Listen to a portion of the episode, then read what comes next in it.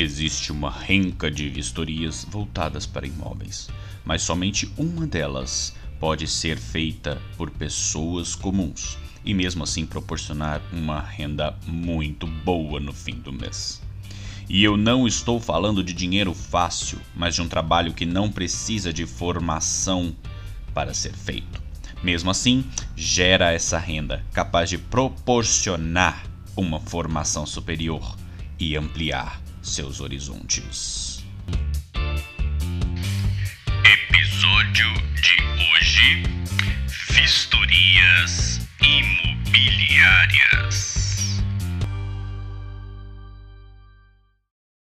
Bom dia, bom dia para você.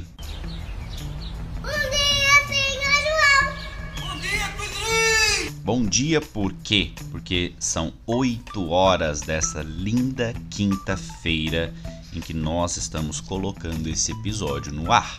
E hoje Nesse episódio, eu quero falar com você, você proprietário de imóvel. E daqui a pouquinho também vou falar com você, inquilino. Por que que um tem um tipo de olhar sobre o imóvel e o outro tem um outro tipo de olhar para aquele imóvel? O que que acontece nessa interação? Por que que são tão diferentes esses olhares? Não sei. Eu tô lhe fazendo uma pergunta. Estou lhe respondendo, não sei. Bom, é, como eu vou falar primeiro com o proprietário, eu quero que você pense agora no seu filho. Você tem um filho? Não tem? Pense que tem, tá? Viaja junto comigo agora, tá? Vamos lá. Pense na notícia de quando você ia ser pai. Ô mãe, tá? Traga isso à memória. Os meses que sucederam, né? desde a concepção, toda a ansiedade. Se o filho ia nascer perfeito, sem nenhum tipo de doença, né? Quando ele nasceu, você passou a cuidar dele e o colocar à frente da sua própria vida. Tô falando alguma coisa que não é real? Acho que não, né? Ne, se tu tá dizendo, ne, ne. Então tá, vamos continuar. Imagina quando ele começou a ir pra escola. Agora é claro que somente aqueles que passaram por isso vão saber o que é. Mas você ainda não passou? Por favor, né? Utilize a imaginação aí. Pois bem, cada um desses pontos pode ser colocado em paralelo como uh, aquele momento em que alguém compra um imóvel. Tá? Não que um objeto inanimado tenha o mesmo fator de importância de um filho, mas olha só, o que eu quero dizer com isso: o proprietário enxerga o imóvel como o seu próprio filho.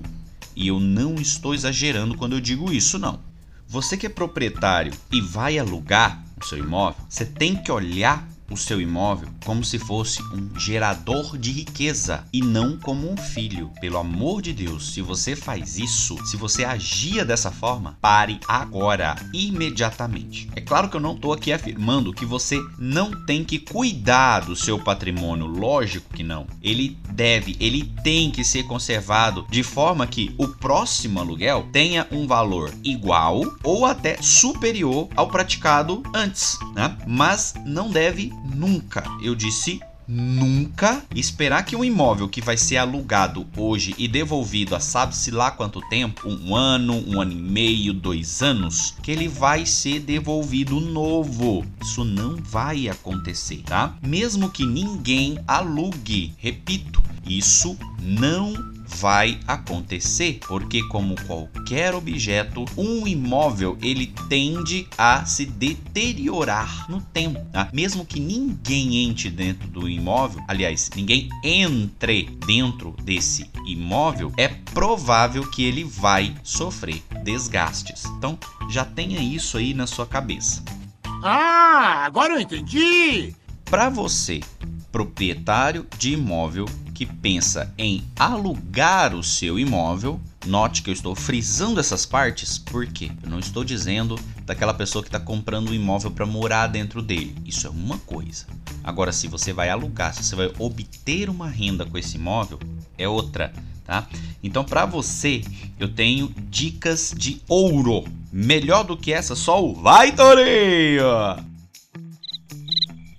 Que viagem é essa, velho? para serem levadas em conta, tá bom? No momento em que você alugar o seu imóvel. E a primeira dica é: faça o acompanhamento periódico do seu imóvel. Quando eu digo periódico, leve em conta um tempo um, um tempo normal, tá? Não, não vai ser assim, ah, eu vou todos os dias para poder ver o que, está acontecendo no meu imóvel, o que, que o inquilino tá fazendo ali naquele imóvel. Não, tá? Pega aí um período, por exemplo, de dois em dois meses, ou de dois meses e meio em dois meses e meio, mês a mês, finalzinho do mês, vai dá uma, um, um pulinho lá para poder olhar. Não seja menor que isso, senão sua presença começa a ficar chata. Você já começa a invadir o espaço do outro, tá bom? E isso vai fazer com que o intervalo de um ano, né? E nesse intervalo, imagina, do, de dois em dois meses, no intervalo de um ano, você já fez seis visitas ao seu imóvel, tá? Nesse período, você pode inclusive dar algumas dicas para ele de como cuidar do seu imóvel, como você gostaria que o seu imóvel fosse tratado naquele período, tá? Mas é dica, até porque, como eu disse, você não deve invadir o espaço do outro. Por que, que a gente faz isso? Consultorias, justamente para isso. Se ele se, é, é, se sentir bem, é, sei lá, vamos colocar um exemplo aqui. Ele furou um buraco na parede da sala para poder colocar um quadro que ele acha bonito, ele acha inspirador, né? É uma coisa que vai falar com ele todos os dias. Isso aí, no sair do inquilino, ele vai corrigir, ele tem que corrigir, tá? Então é um dos deveres da vistoria imobiliária apontar esse, esse defeitinho. Mas você, como proprietário, não pode, por exemplo, chegar nele e falar: Eu não quero que você fure essa parede ou essa parede, tá? Você pode dar dicas. Olha, se você for furar a parede da cozinha para colocar um armário, evita fazer uma perfuração em cima da cerâmica, porque você danifica a cerâmica. E aí depois vamos ter que trocar essa cerâmica, vai ficar caro para todo mundo, tá? Então, nota a diferença entre os tons, tá bom? Aí você vai ter um inquilino que tá do teu lado que tá te ajudando. A segunda dica: cuide da parte parte estrutural, tá? Da estrutura do imóvel pessoalmente. Por quê? Observe o que eu disse, tá? É estrutural, não é a parte superficial. Parte superficial, quem vai cuidar disso é o inquilino. Eu vou, vou tratar disso daqui a pouco, tá? Uh, por exemplo, se estourar um cano manda consertar. Na hora, é dever seu, é da parte estrutural, tá dentro das paredes. E se você não fizer, não corrigir aquilo naquele momento, pode ocorrer uma queda de parede, uma queda de reboco, inclusive pode até danificar a estrutura e o imóvel pode vir a ruir. Aí o inquilino perde a moradia, mas você perde um bem, você perde um imóvel que você tinha uma renda em cima dele, tá bom?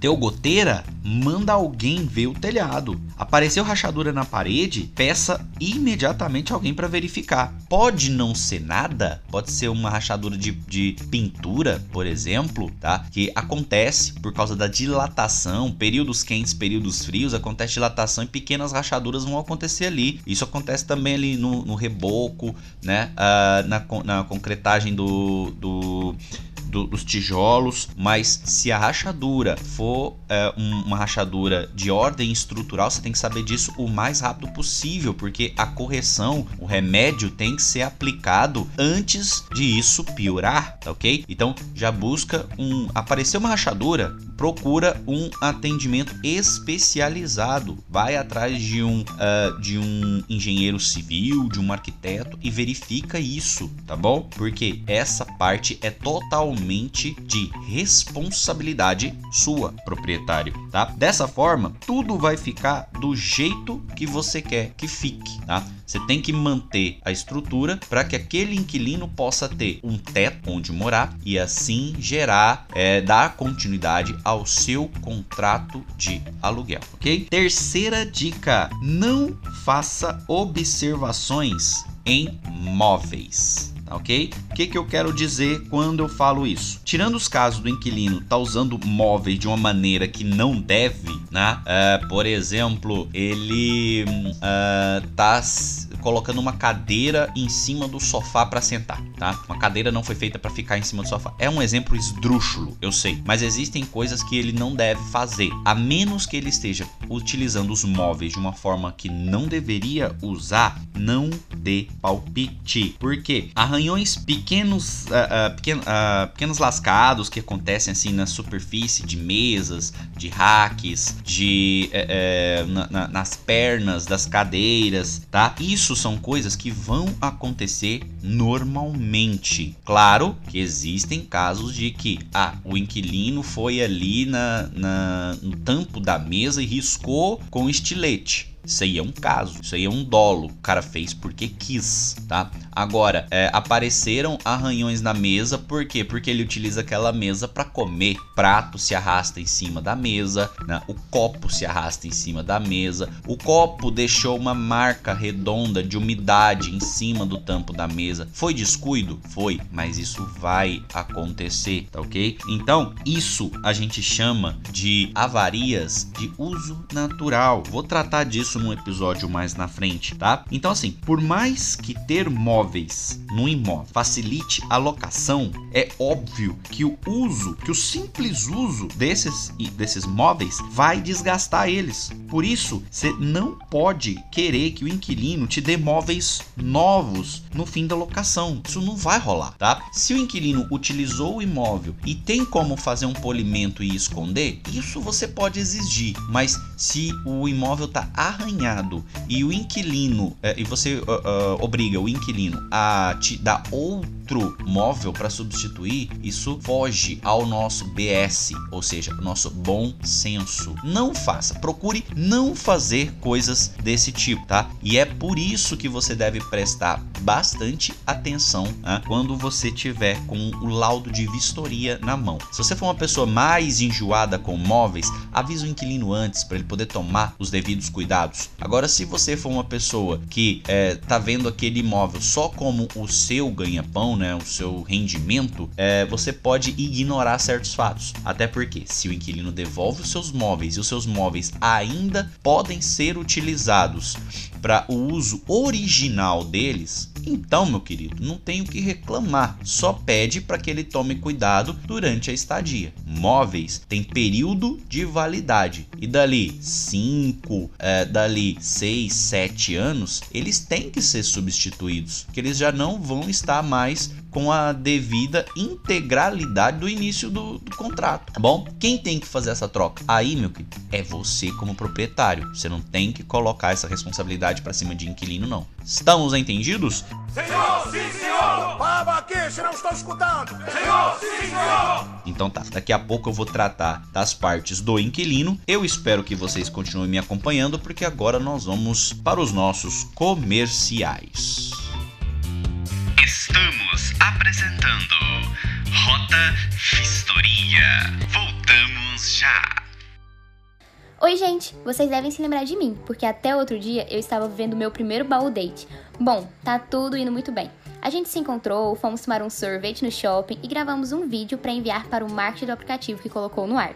Por falar em marketing, sabe quem mais pode fazer um marketing desse jeito para você ou para a sua empresa? Isso mesmo, a SVX Digital. A SVX faz o seu site, suas landing pages, trabalha com suas redes sociais, gerando um tráfego social e atua de outras formas para mandar mais pessoas para suas produções. Isso é, mais gente vendo aquilo que você está fazendo todos os dias. Esse tráfego é facilmente convertido em vendas vendas ou visualizações, e você pode ganhar alguns quaramingás com isso. Enquanto a mim, bom, meu crush ficou de me ligar depois do nosso encontro. Isso só faz 90 dias, mas daqui a pouco ele me liga, certeza. Afinal de contas, todo encontro por aplicativo dá certo, não é mesmo? Estamos de volta com Rota Vistoria. Achou que eu ia falar só do proprietário, né? Achou errado, otário! Como seria o olhar do inquilino sobre o imóvel. Na verdade, o inquilino somente vê aquele imóvel, aquela casa, aquele apartamento como um lugar de moradia. Ponto final. É verdade. Não mais que isso. É ilusão, proprietário, você achar que o inquilino vai cuidar daquele imóvel como se fosse dele. Ele não vai. simplesmente porque ele não sabe, ele não tem ideia do sacrifício que foi feito ou dos sacrifícios que foram feitos para colocar cada um dos parafusos dentro dessa casa. Cada um dos espelhos de tomada que você colocou lá dentro. Cada gota de tinta que foi passada sobre a parede, ele não tem ideia. Ele só vai ter ideia disso o dia que ele comprar o imóvel dele. Tem muita gente hoje, a, a cultura está mudando. O pessoal está é, apostando muito mais no aluguel do que no, na moradia própria. E dados estatísticos comprovam isso. É lógico que no Brasil nós ainda temos a cultura do imóvel próprio, mas a cultura está em transição. E é por essa transição que o mercado de aluguel está tão aquecido. Tá? Tem muita gente que prefere hoje alugar e depois comprar o imóvel à vista, aproveitando esse período aí para poder investir, né, para poder conseguir um, uma boa grana e comprar esse imóvel à vista, do que simplesmente ir ao banco fazer um financiamento e pagar isso ao longo de 30 anos. Tem muita gente fazendo isso. Então, vamos voltar um pouquinho ao assunto porque eu fugi aqui um pouquinho, tá? Para quem mora de aluguel, cara, tudo o que acontece sob o teto é de inteira e exclusiva responsabilidade do dono. Olha o pensamento. Ah, o imóvel não é meu. Então, assim, aconteceu tudo aqui dentro, ah, é o dono que tem que se responsabilizar por isso. Nossa, é, tem uma torneira que tá pingando agora. Quando eu entrei não tava, mas agora ela tá. Então o dono tem que arrumar essa torneira. Negativo. Não é isso que tem que acontecer. Não são poucas as pessoas que pensam dessa forma. Afinal de contas, né?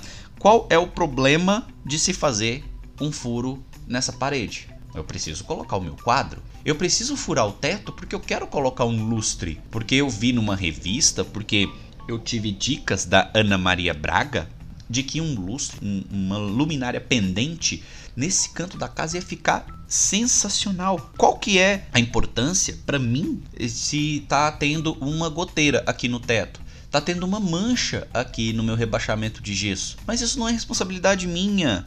Isso é responsabilidade do proprietário, uma goteira. Então eu posso deixar. Ou eu vou avisar ele. Se ele não fizer nada, eu vou deixando. Gente, não é bem assim. E eu vou dizer um pouco mais. Para quem estava aqui presente e ouviu eu falando lá no primeiro bloco, claro que muitas coisas são de responsabilidade do próprio dono do imóvel. Mas é lógico que muitas coisas você, como inquilino, não pode fazer no imóvel. Ou não vai ser da vontade do proprietário que você faça. Justamente por quê? Porque o imóvel não é seu. Você pode estar tá morando no imóvel, você pode cuidar do imóvel como se fosse seu, mas na realidade ele não é. É mesmo? É! O nome que está lá no IPTU é de quem? é do proprietário. Então você tem que respeitar o seu lugar de inquilino, tá ok? E como é que você vai fazer isso? Durante o contrato de aluguel, tá?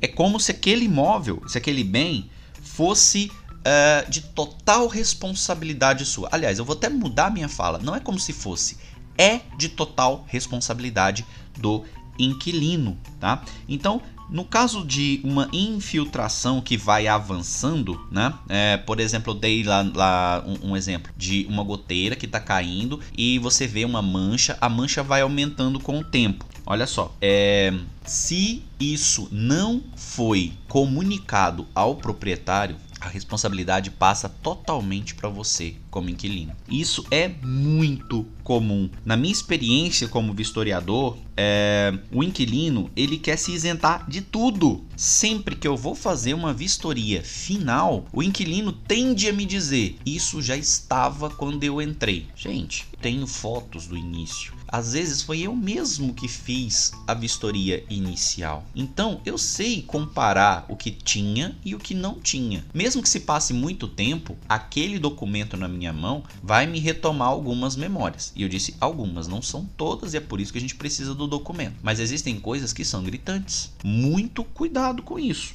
E é por causa desse olhar de inquilino que, que os inquilinos eles querem é, se eximir de toda a culpa.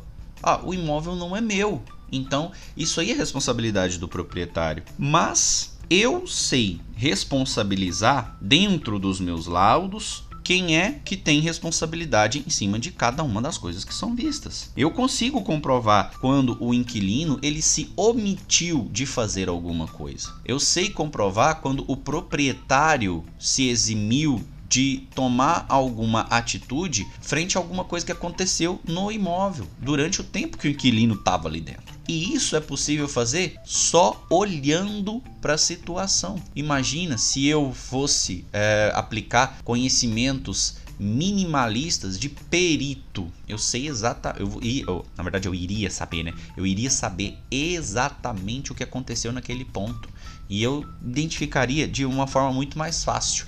Uau!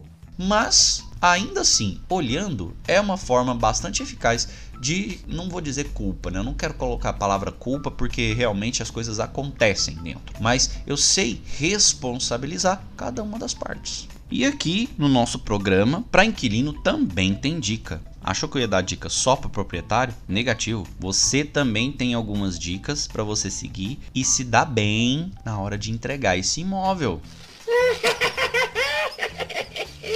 É, isso vai te ajudar a economizar uma grana preta na hora de sair de um imóvel. Eu já vi gente sair de imóvel e ter que quase reformar um apartamento, uma casa, porque fez, descuidou. Não vou dizer que fez alguma coisa, mas foi descuidado no, no período em que esteve ali dentro. E aí tem que fazer muita coisinha, tá? E uma coisinha, quando junta com outra coisinha, vira uma coisona. E essa coisona vai demandar dinheiro para ser arrumada. Então vamos às dicas. Primeira dica para você: evita ao máximo perfuração, seja nas paredes da cozinha, seja nas paredes do banheiro. Presta bastante atenção nesses dois casos banheiro e cozinha. Por quê? Porque eles são revestidos. No resto do imóvel, toma cuidado também, evita, porque você vai ter que cobrir essas perfurações. Mas é bem mais fácil você cobrir uma perfuração que foi feita numa parede, você conserta com massa, você conserta com tinta, do que numa parede onde está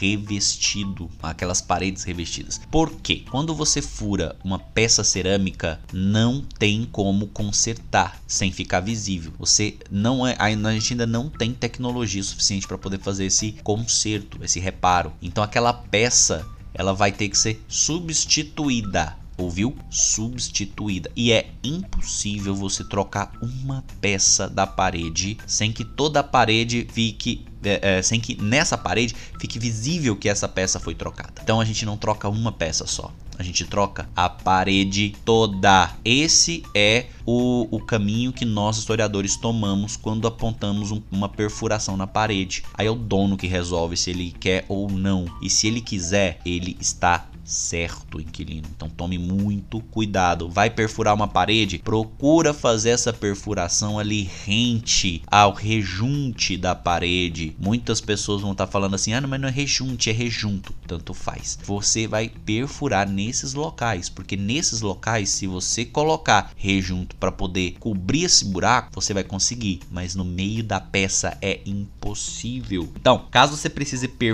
pendurar, né, não é perfurar. Caso você precise pendurar alguma coisa, dê preferência para fitas dupla face. Mesmo as perfurações no rejunto que eu disse são fáceis, mas são visíveis no final. Tá ok? Então, colocou uma fita dupla face, você consegue pendurar quadros, você consegue é, pendurar um porta-chaves, muita coisa você consegue fazer, tá? Agora, é extremamente necessário, faz o seguinte, proprietário, vai pro computador. Lá no computador você vai digitar um e-mail para o proprietário. E você vai dizer assim: proprietário, é o seguinte, eu estou precisando colocar um armário e eu queria a sua autorização para que eu possa fazer essa perfuração, porque vai perfurar a, a, o, o, os azulejos da cozinha. Se o proprietário disser para você que pode, aí você está isento. Você tem prova de que ele fez isso. Então, quando o vistoriador for lá e falar para você, olha, eu preciso que você troque o revestimento da parede por completo, você diz assim: não, o proprietário autorizou. E, gente, não vá por, por declaração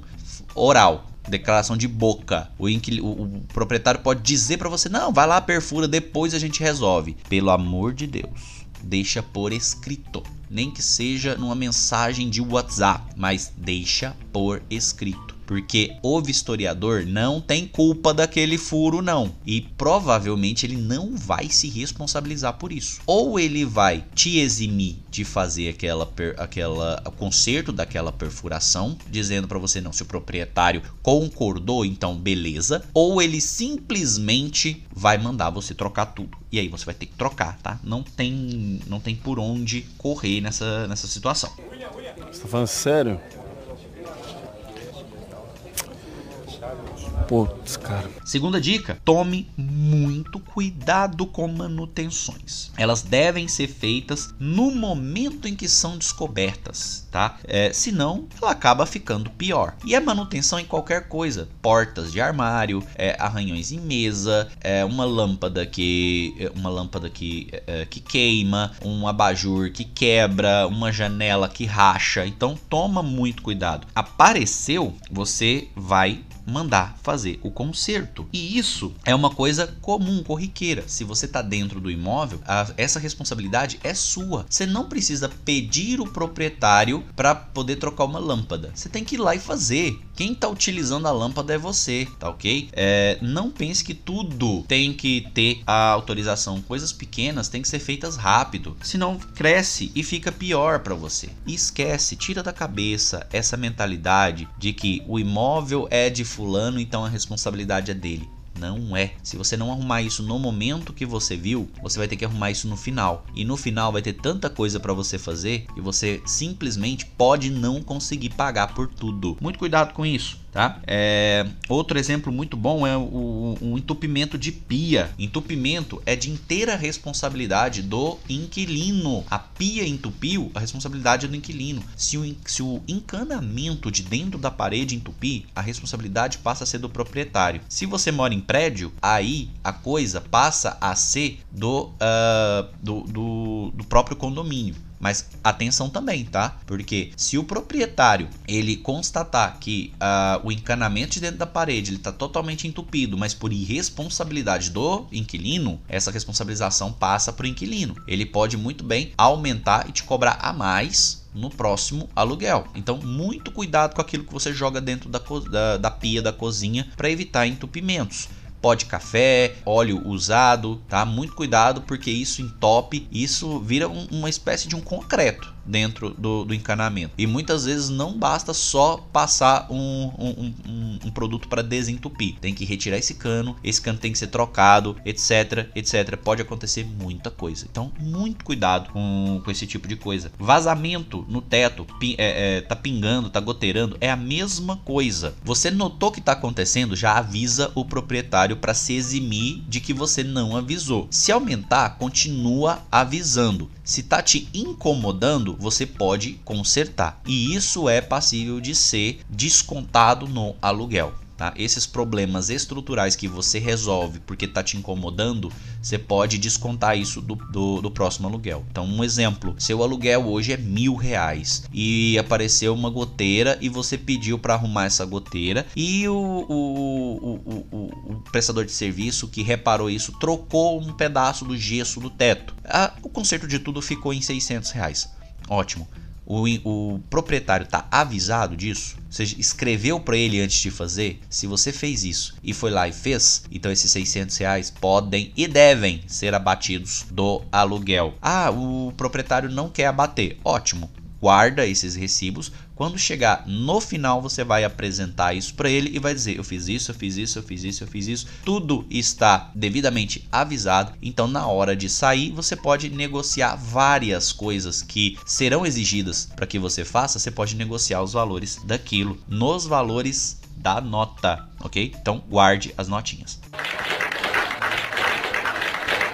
Última dica para você. Você está morando de aluguel? Aplique-se a fazer uma reserva financeira. Então todo aluguel que você pagar, faz o seguinte: meu aluguel é mil. Então eu vou fazer uma poupancinha. Pode abrir uma conta poupança só para isso. Você vai abrir uma poupancinha e vai colocar lá 10% do valor do seu aluguel e vai deixar lá reservado. Esse mês eu paguei mil e deixei 100 reservado. Próximo mês eu paguei mil e deixei 100 reservado. Se você ficar ali naquele local durante um ano, no final do ano você vai ter uma reserva de 1.200 reais. E o que, que você vai fazer com esse dinheiro? Simples. Quando você for sair do imóvel e tiver que fazer alguma coisa para entregar, você já tem um auxílio financeiro para poder fazer isso. Ah, preciso fazer uma pintura. R$ 1.200 faz uma pintura no imóvel todo. Ah, eu preciso consertar uma coisinha ou outra. Às vezes a empresa que vai fazer Uh, os reparos, a reforminha de entrega, consegue pegar aquele valor que você juntou e aplicar naquela reforma. Eles fazem todos os serviços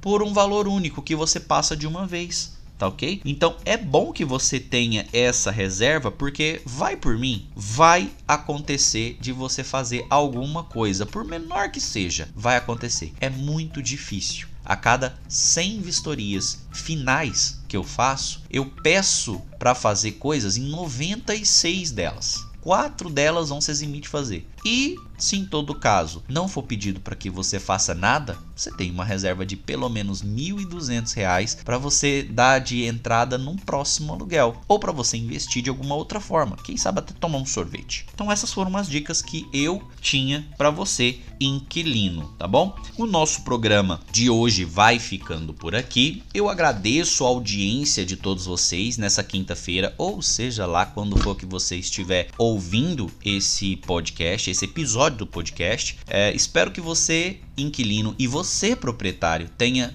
ouvido todas as dicas que nós passamos aqui e que possam colocar isso é, em ação, que vocês possam se utilizar disso para que a convivência de você, inquilino, com o seu com o proprietário do seu imóvel, desculpa, e você proprietário com o inquilino do seu imóvel possa se dar, possam se dar bem durante esse período aí de aluguel. Então eu vou ficando por aqui, um forte abraço e não percam na quinta-feira que vem o episódio de número 4 da nossa primeira temporada desse podcast Rota 72. Mais uma vez, muito obrigada, fiquem com Deus e até a próxima! E este foi 72 com Aildo Ribeiro. Olha só, sempre bom receber um especialista em nosso programa. Eu mesmo que moro de aluguel vou usar todas essas dicas para poder sair de casa assim, numa nice. Eu tô ficando bem informado, mas ainda tô com algumas dúvidas. Melhor perguntar ela lá no canal do YouTube do Aildo. Aildo Ribeiro Vistorias, tá? Se você tem a sua dúvida, procure um especialista. Procure pelo Aildo Ribeiro que ele vai te ajudar, com certeza. Bom, o nosso programa está acabando, mas antes de terminar, vamos atender ao pedido musical de nosso ouvinte. Não diga alô, diga eu tô na rota! Tô na rota, tô na rota! Eu acho que eu tô reconhecendo a voz. Será que é o. Aqui é o Neto, sou eu. Sabia! É só o Neto que tá escutando nossa programação, produção. Alô, Neto! Sabe que música você vai pedir hoje? Sei sim, sei. Aquela música do Chão Bombeiro. É. Ah, eu sei essa, sei. É aquela que passava no programa da Eliana, não é? Não, não. É aquela que fala assim. Ai, ai, ai, ai, ai, ai, ai, ai, ai, ai, Chão Bombeiro. Putz! Ah, eu tenho ela aqui. Essa música é cantada por Jim Diamond, álbum de 1985, I Should Have No Better. Vamos tocar ela agora pra você.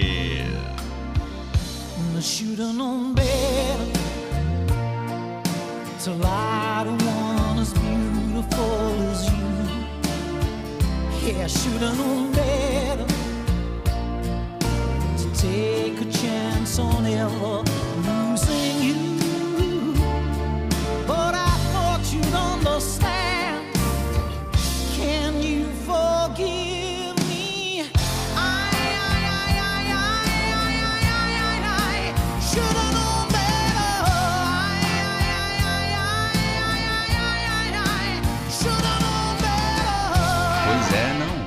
escuta só. Quando eu tava comentando lá atrás é, eu falei sobre avaria natural de uso. Cara, Vou te falar uma coisa.